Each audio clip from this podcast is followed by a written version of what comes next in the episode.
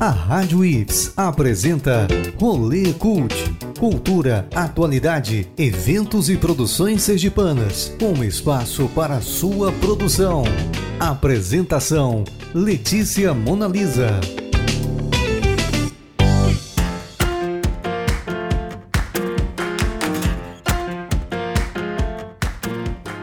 Letícia Monalisa. Vamos dar uma voltinha pelas principais produções culturais e eventos do estado.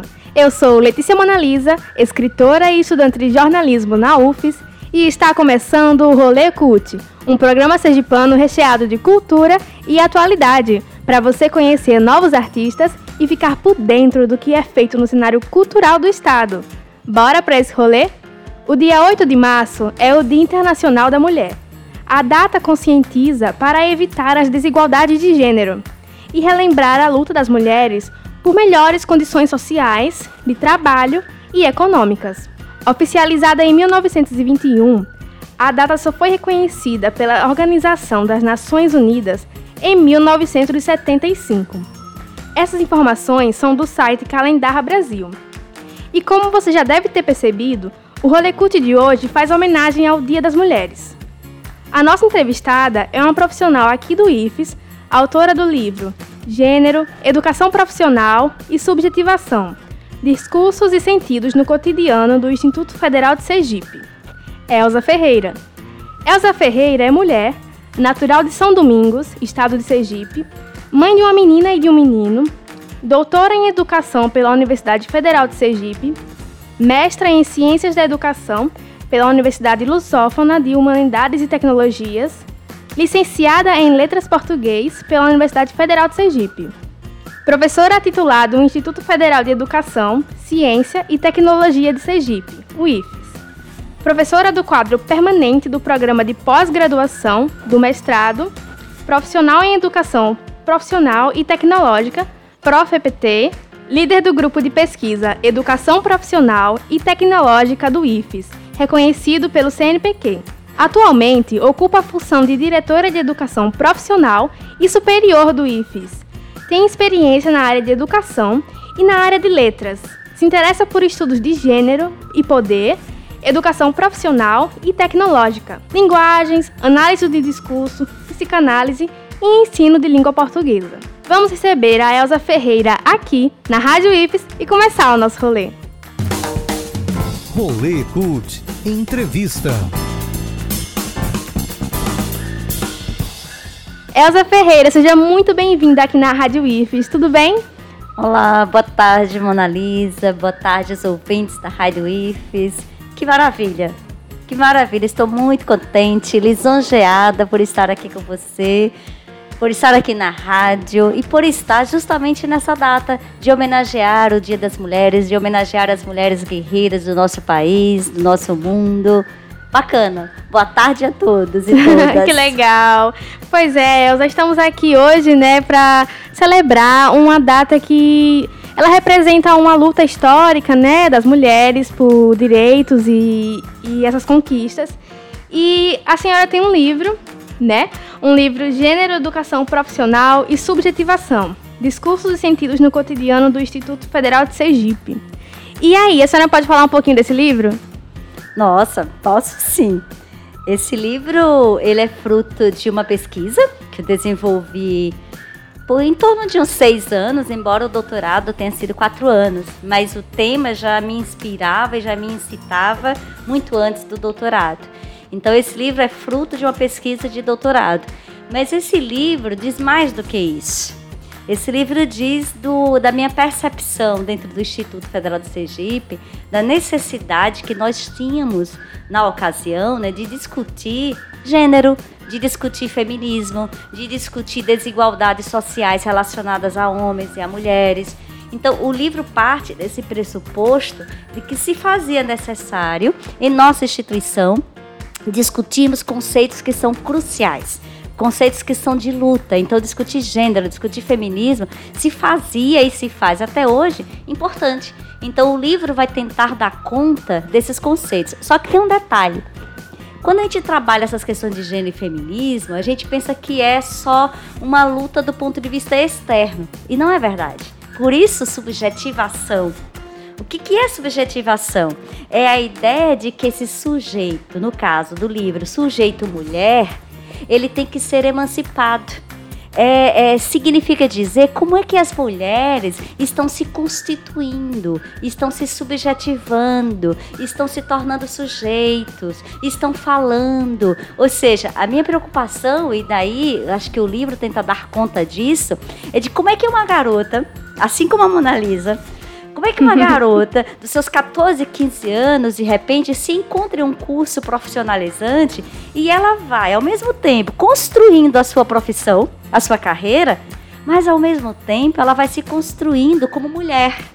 Ela vai se construindo como sujeito, ela vai se constituindo como pesquisadora, como estudante. Então, veja, é uma idade, né, que você está se fazendo se fazendo mulher, se fazendo profissional, se fazendo estudante. Então, é por isso que é subjetivação, entende? Uhum. E aí também ao lado disso, como é que você se subjetiva? Você se subjetiva a partir da linguagem. As ações, os seus atos, né? Mas esses atos, essas, essa linguagem, se dar também pela, pelos sentidos. Qual é o sentido que você constrói? Qual é o sentido que você se percebe ou que você constrói em ser mulher? Que sentido você atribui em ser uma técnica em eletromecânica? Que sentido você atribui é, em você se constituindo uma profissional que vai exercer uma função na sociedade? Então, por isso sentidos, porque se eu e Mona Lisa, que estamos aqui, somos duas mulheres e temos cursos e profissões diferentes, mas é porque essas profissões, esses cursos, nos fazem sentido. E também a gente atribui sentidos. Então o livro, ele parte de um pressuposto é, social, político, que são as questões de gênero, mas esse livro, essas questões, esses pressupostos, dialogam com o psíquico, com o subjetivo, com a subjetivação de, de ser mulher, de ser profissional. Me entende? É, é, mais ou menos isso, né? De, de que trata o livro, tá? Uhum. E a gente falando sobre, sobre essa questão de sentido, né? Sobre a mulher profissional. É, eu queria perguntar, Elza. É, a senhora pode comentar um pouco sobre esse processo, né, da mulher passar a ocupar cargos e espaços considerados restritos a homens? Bom, bacana. Tô gostando, viu, dessa entrevista. muito, e... muito legal. Olha, Mona Lisa, quando a gente diz sentidos, né?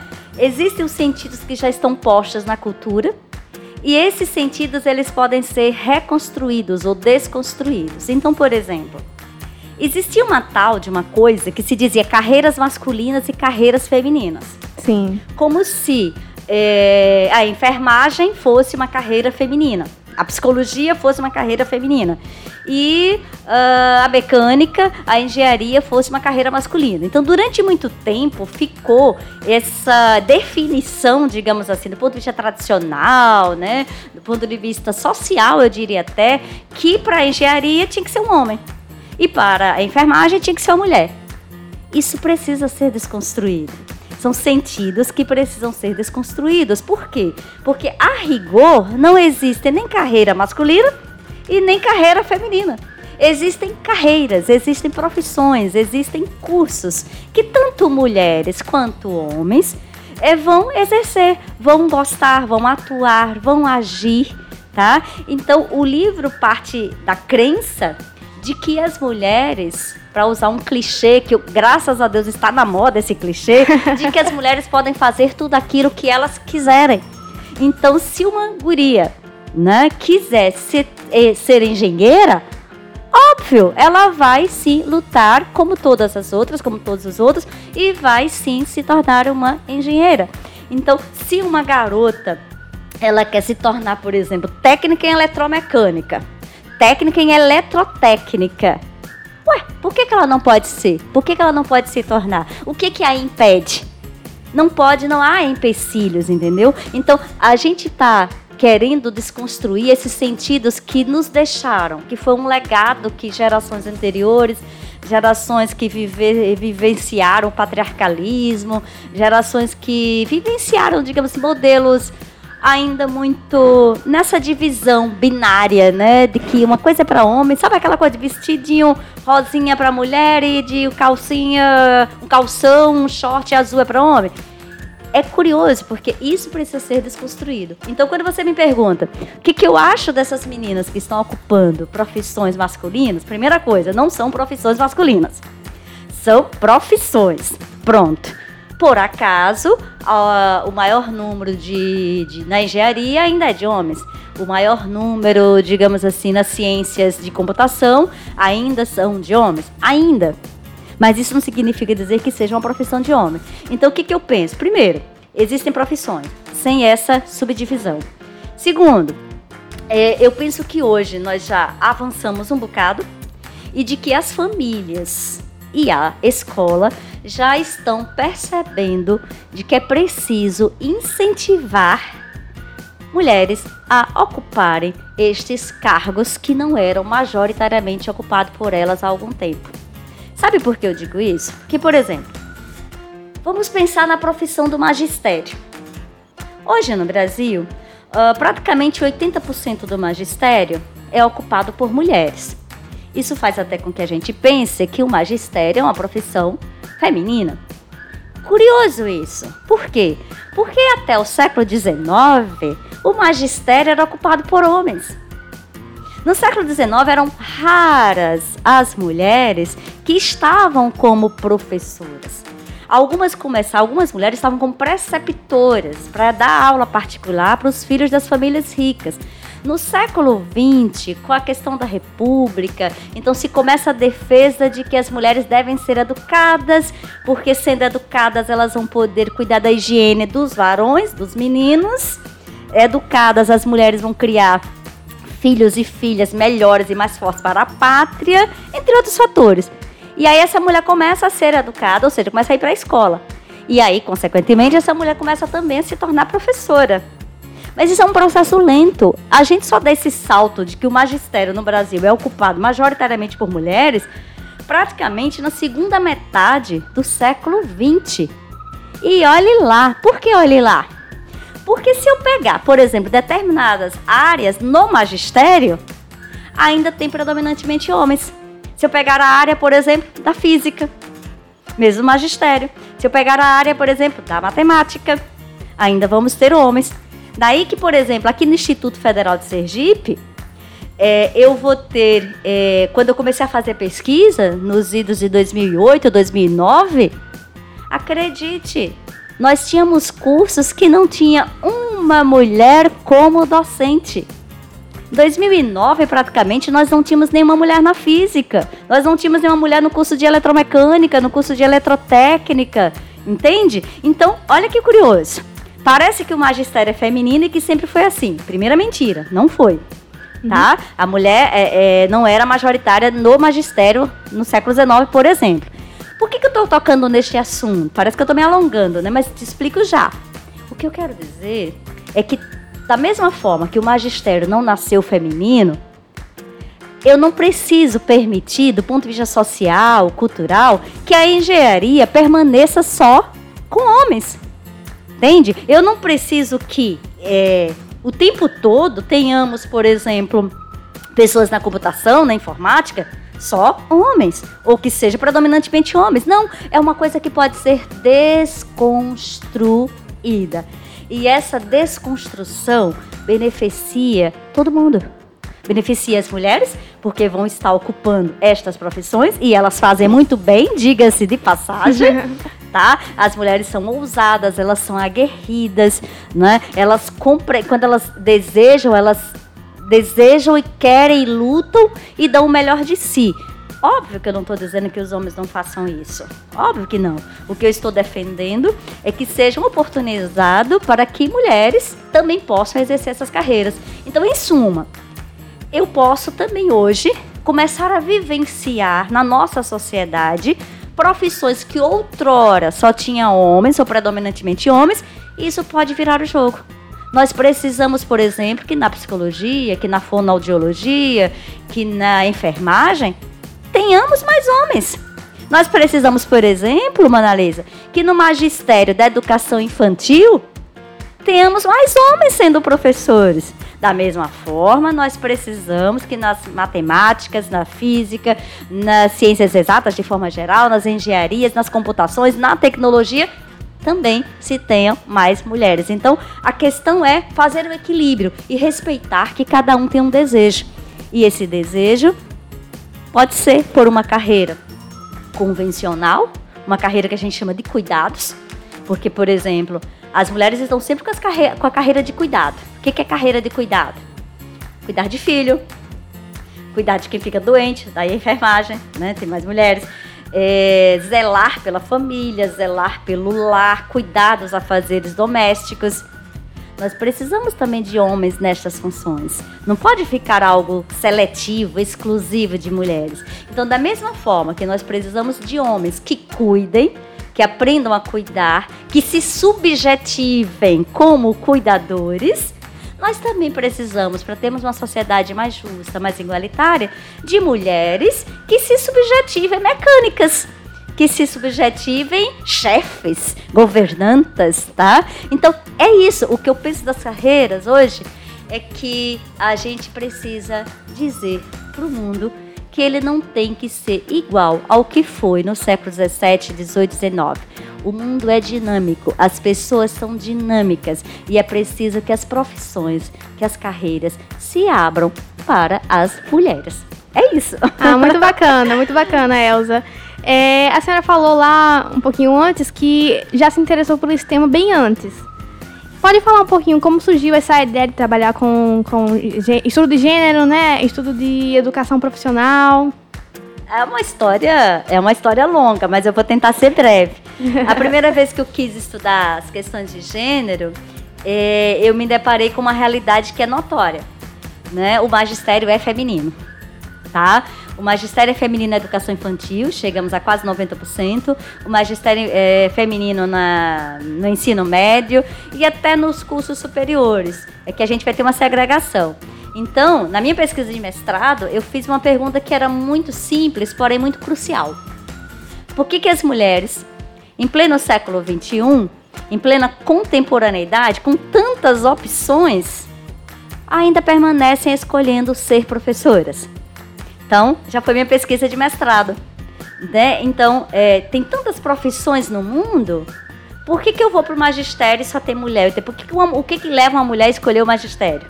E aí eu comecei a ver as associações que se fazia entre magistério e ser mãe, entre a escola, cuidar dos alunos, ser chamada de tia, que remete a um cuidado de filho. Nada a ver. Ser professor é uma coisa e ser mãe é outra coisa. Ser professor envolve cuidados, envolve mas não necessariamente cuidados de, de maternagem ou de maternidade. Então, daí eu me interessei e fui começar a estudar essa subjetivação feminina que buscava o magistério. Terminei o mestrado, um belo dia, encontro com alguém, assim, num congresso, enfim. Aí alguém perguntou: de onde você é? Ah, eu sou do Instituto Federal de Sergipe. Ah, bacana. E você não faz pesquisa lá sobre gênero? Não tem muitas mulheres? Aí caiu a ficha.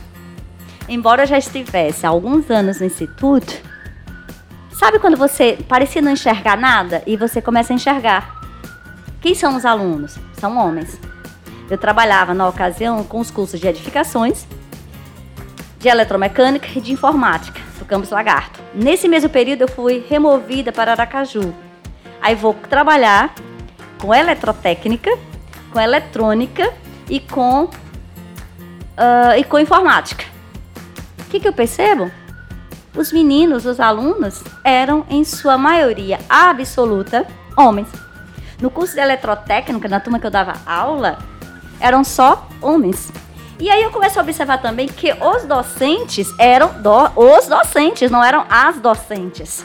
Que mesmo na minha coordenação, que é a CCHS, né, a coordenação de ciências humanas e sociais, que a rigor lembra mulheres, né, lembra humanidade, sociedade, enfim, mesmo nessa coordenação, era formada predominantemente por homens.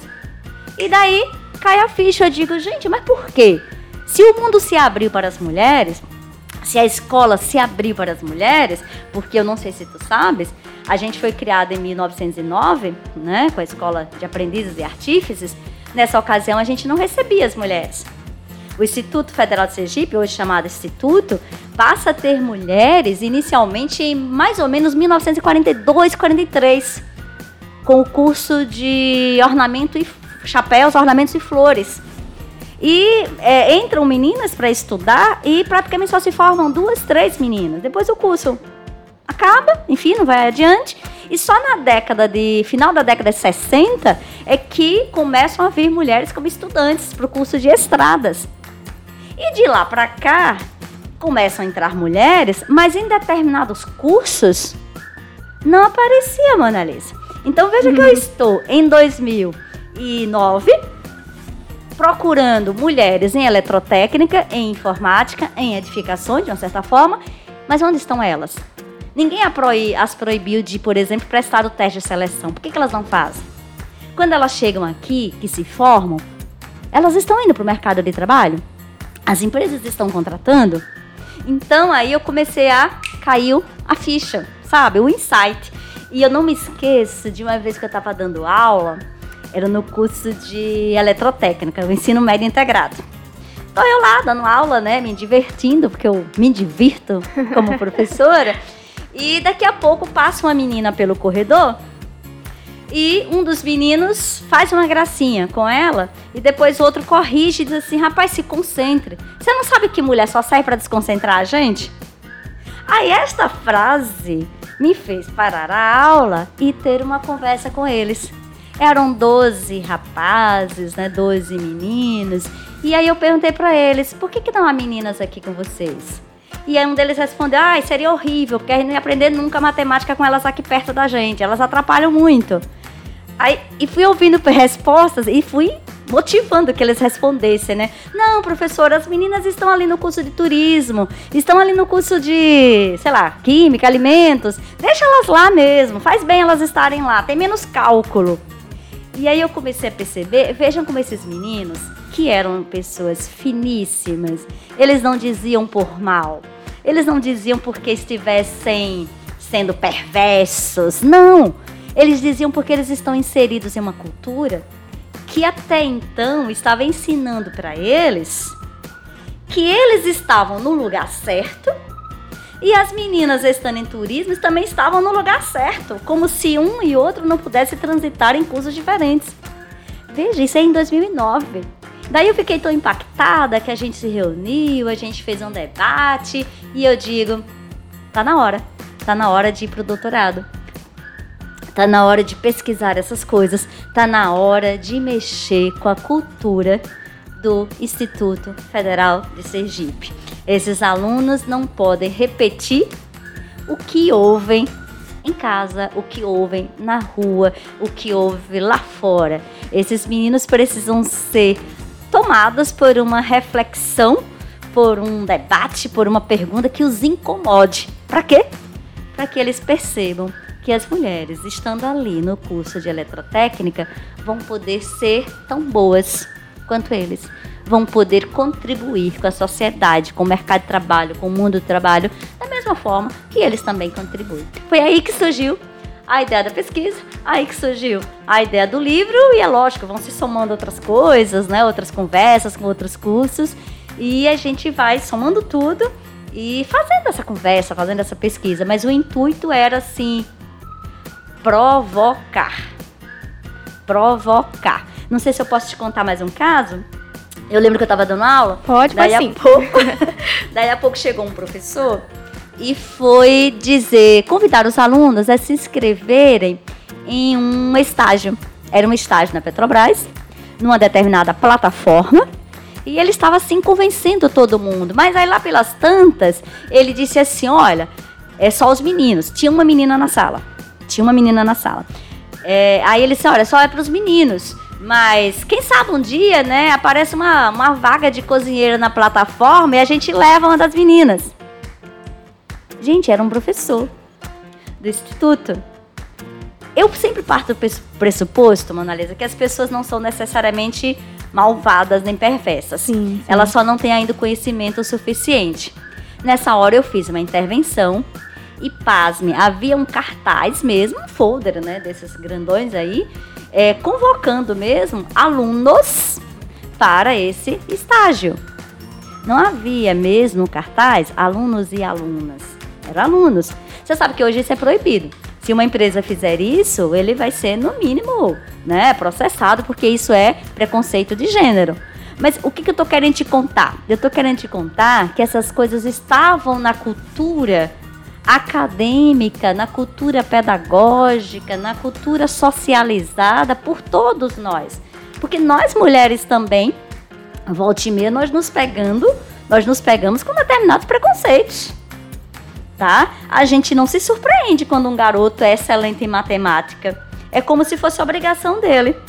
Mas quando uma menina é excelente em matemática, mesmo nós mulheres, nossa, ela é boa em matemática, ela é boa em física, viu? Como se fosse um espetáculo, como se fosse um diferencial. A gente também tem que começar a perceber que essas atitudes, elas têm sentido, elas produzem sentido. E eu preciso rever isso.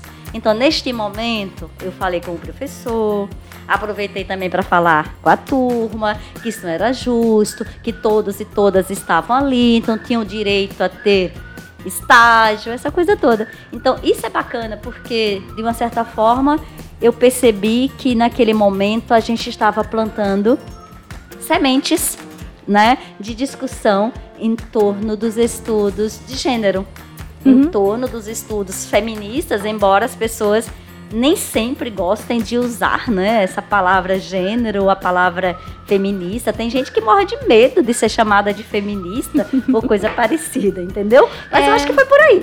Aproveitando essa questão do, das discussões, né, sobre gênero, é, estamos aqui, né, para comemorar, para homenagear o Dia das Mulheres e Além de, desse gesto de entregar uma rosa, oferecer um chocolate, além dessa questão, é, qual a importância né, de discutir gênero na sociedade de hoje? Nossa, eu, eu até queria dizer para você assim, olha, já discutimos o suficiente uhum. e vamos trocar de ponto de pauta. Ainda não é possível. Precisamos discutir cada vez mais gênero, sabe, relações de gênero, relações de poder é, dentro da escola, dentro da sala de aula. Na verdade, eu acredito que essas discussões de gênero deveriam acontecer em tudo que é instituição, em todos os espaços sociais. Então, eu acho que essas discussões de gênero deveriam acontecer na igreja, nos grupos de jovens, nos grupos de Legião de Maria, nos grupos de apostolado da oração, não sei. Deveria acontecer. A igreja precisa fomentar esse espaço de debate de gênero, sim. Por quê? Porque as instituições religiosas, não raro, é, oprime muito né, é a questão da mulher, digamos assim. As instituições, por exemplo, é, clubes esportivos, né? as associações esportivas, elas também precisavam discutir, precisavam, não precisam discutir gênero. Não raro no esporte, o que, que a gente vê? Um jogador de futebol ganha milhões e uma jogadora ganha merreca mesmo que ela tenha sido a melhor jogadora do mundo por 3, 4 anos consecutivos, mas ela não ganha nem metade do que o melhor jogador ganha, por exemplo. Então eu preciso discutir gênero, sim, nas associações esportivas. Eu preciso discutir gênero nos sindicatos. Eu preciso discutir gênero nos partidos políticos. Eu preciso discutir gênero na família, mas aí já é mais difícil, é. porque nem sempre o pai, a mãe, o tio, a avó tem informação suficiente, enfim. Mas veja, se eu estou dizendo que é necessário discutir gênero nessas instituições todas, avalie na escola. Porque a escola ela tem a missão de promover também justiça social. Ela tem a missão de ensinar, de formar cidadãos e cidadãs. E um cidadão e uma cidadã não é cabível no mundo de hoje, nunca foi, muito menos hoje. É reconhecer que um homem é superior e uma mulher não. Reconhecer que um homem branco heterossexual é superior e renegar direitos a um homem preto pobre homossexual dizer que não tem direito. Essas discussões de gênero precisam acontecer, porque esse homem branco heterossexual precisa aprender que o homem preto homossexual é tão homem, é tão gente, é tão ser, é tão estudante, é tão profissional, é tão cidadão quanto ele. Da mesma forma a questão das mulheres. Então é preciso discutir gênero para mostrar na escola que a gente precisa lutar por um mundo com mais igualdade com um mundo com mais respeito, com um mundo em que as mulheres possam se vestir e sair sem medo na rua. Por um mundo em que uma mulher, por exemplo, esteja num trabalho e ao fazer uma reivindicação ou ao fazer uma reclamação, o coleguinha do lado não diga, e ela tá de TPM. Olha, isso não é possível. Quer dizer, só porque você está fazendo uma ponderação, só porque você está se colocando é, contra uma determinada ideia, ou porque você está se posicionando, vai ter que ouvir essa tolice, essa asneira, dizer, ah, ela tá de TPM? Ué, eu não digo isso dos homens. E os homens às vezes são também agressivos, também impulsivos, também às vezes estão com a cara amarrada, mas eu não digo isso que eles estão no TPM. Por que, que eu tenho que dizer com as meninas? Me entende? Então eu preciso construir um mundo do trabalho em que estar de TPM não seja justificativa de coisa nenhuma, ponto de vista comportamental, digamos assim. Então eu preciso construir uma relação de trabalho em que as mulheres trabalhem sem ter de se submeter ao assédio sexual. Eu preciso construir um mundo em que as mulheres sejam respeitadas por serem mulheres. Elas têm o direito de ser mulheres. Se elas querem é, fazer uma determinada coisa ou não, na hora que elas quiserem, elas precisam ser respeitadas. Eu preciso que a escola compreenda que enquanto uma mulher estiver com medo de entrar em um ambiente de reunião só porque tem homens, ou medo de andar na rua porque vai ser vítima de uma violência, esse mundo não está legal. E nós, na condição de escola, que mexemos com educação, que mexemos com ensino, nós mexemos também com cultura. E o que é cultura? Aí eu volto para o título do livro. Cultura é são discursos. Cultura são sentidos. Então, se eu não começar a desconstruir esses discursos, se eu não começar a construir novos sentidos, eu vou continuar tendo um mundo uh, polarizado, sabe? Entre homens e mulheres. E não é isso que ninguém quer. Eu, bom, pelo menos eu acredito nisso, né? Tudo bem que pode ser que alguém diga assim: ah, mas as mulheres estão tomando os empregos dos homens. Nada a ver.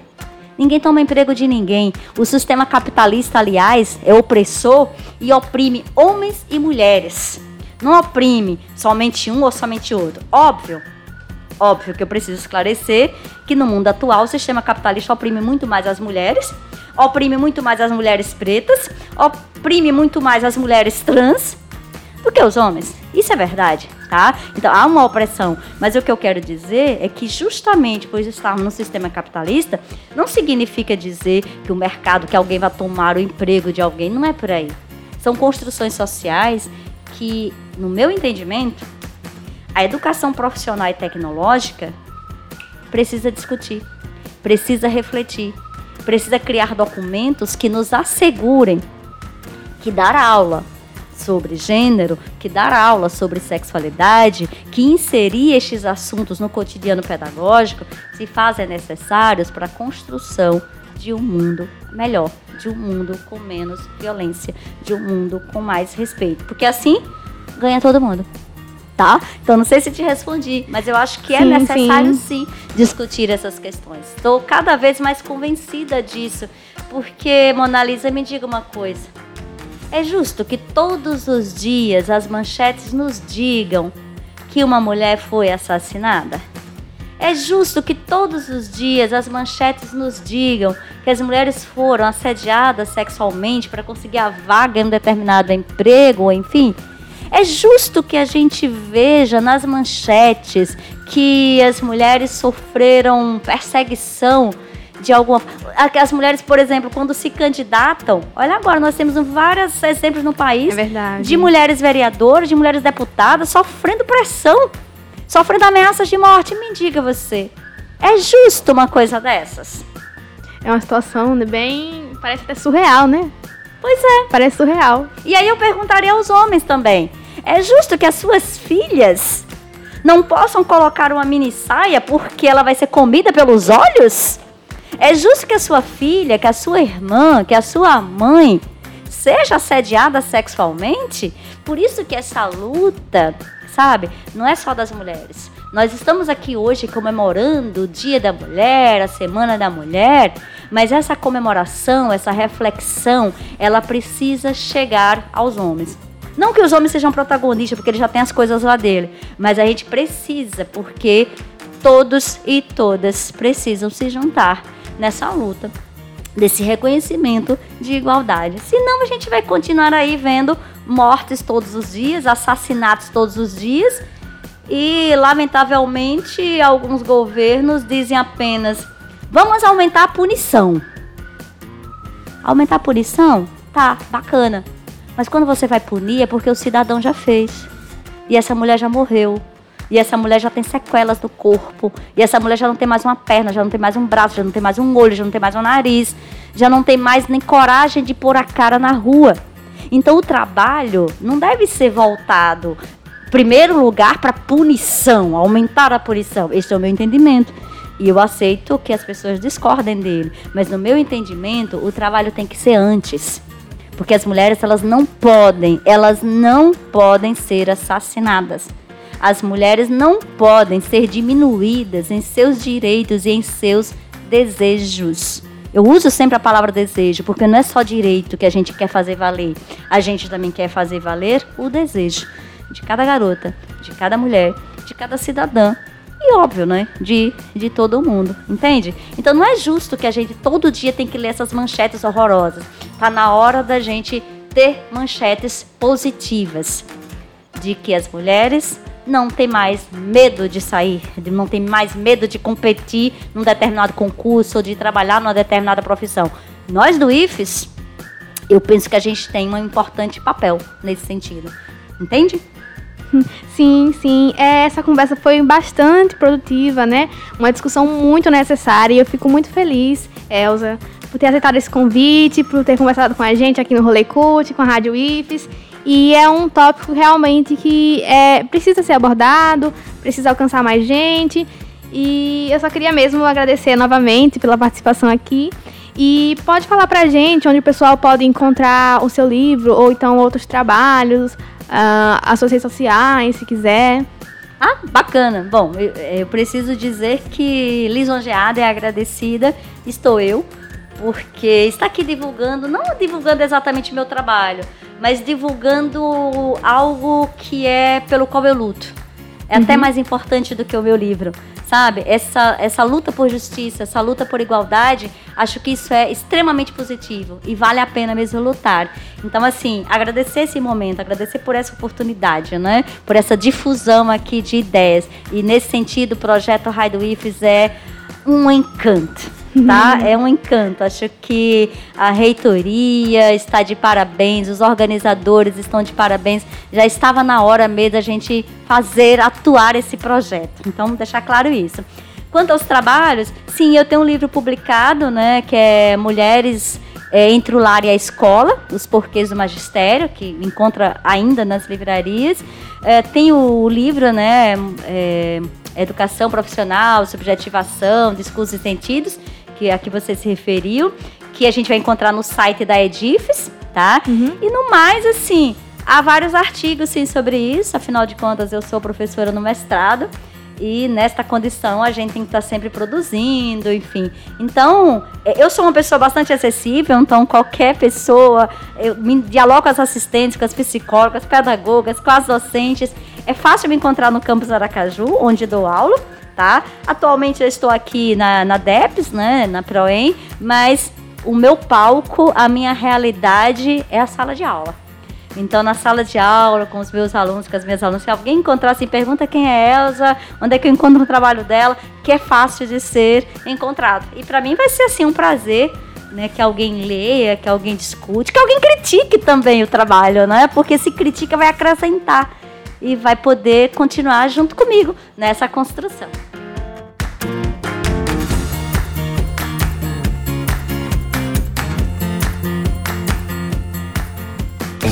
Rolê Cult divulga. Chegamos ao quadro de divulgação. Aqui vamos divulgar vocês, os nossos ouvintes. Hoje o Rolê Cult te convida a conhecer Roberta Cajueiro, também conhecida como a Flor do Sertão. É cantora, compositora e intérprete do Alto Sertão Sergipano. A virginiana e nordestina retada tem como sucesso as músicas Desabafa ao Velho Chico e Só Tem uma Noite e o Dia, que estão presentes no seu CD autoral, lançado em 2021 pela sua música. O Instagram dela é Roberta Cajueiro oficial, o Facebook é Robertinha do Cajueiro e o canal do YouTube é Roberta Cajueiro. Roberta mandou aqui pra gente da Rádio IFES um trechinho da música. Escuta só. Eu venho lá do sertão, tenho a noite e o dia. Eu trago na sacola uma viola e uma muda de roupa e um perfume de jasmim. Trago na sacola uma viola e uma muda de roupa e um perfume de jasmim. A minha casa é o mundo, o céu é o meu cobertor, simplicidade é o meu nome. De onde eu venho brota amor. Lá do pé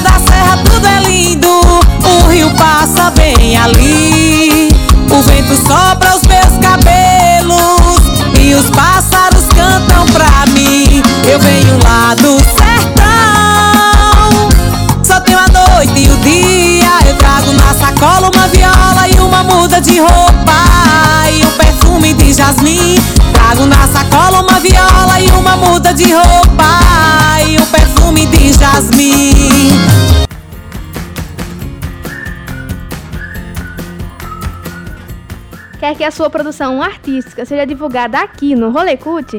Então manda um direct com o seu nome, uma breve biografia e os detalhes da sua obra lá no Instagram da Rádio IFES, arroba Rádio IFES. Pode ser um livro, uma música ou uma exposição. Vamos anotar todos que enviarem e toda semana divulgaremos aqui na Rádio IFES. Tô esperando você, viu?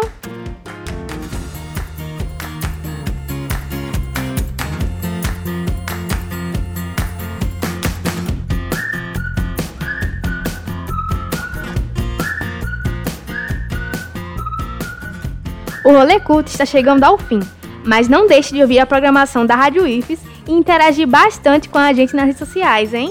Arroba Rádio IFES. Comenta lá o que achou do programa, o que gostaria de ver por aqui e quem você acha que a gente deveria entrevistar.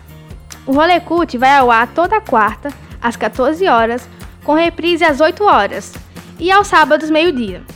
E você pode nos escutar sintonizando a Rádio IFES pelo site da rádio, que é radio.ifes.edu.br, ou então baixando o aplicativo da Rádio IFES no seu celular. Também, esse episódio vai estar disponível nos principais agregadores de podcast, como no Spotify. E aí você pode escutar esse e qualquer outro episódio a hora que quiser e quantas vezes quiser, tá bom? Você pode me encontrar no Instagram, arroba LeticiaMonalisa, e até o próximo Rolê Cult. Rádio IFES, Comunicação Sem Fronteiras.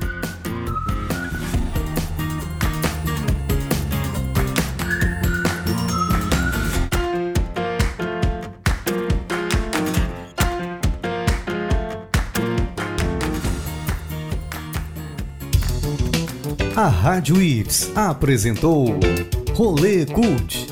Continue em nossa sintonia. Rádio Ives, comunicação sem fronteiras.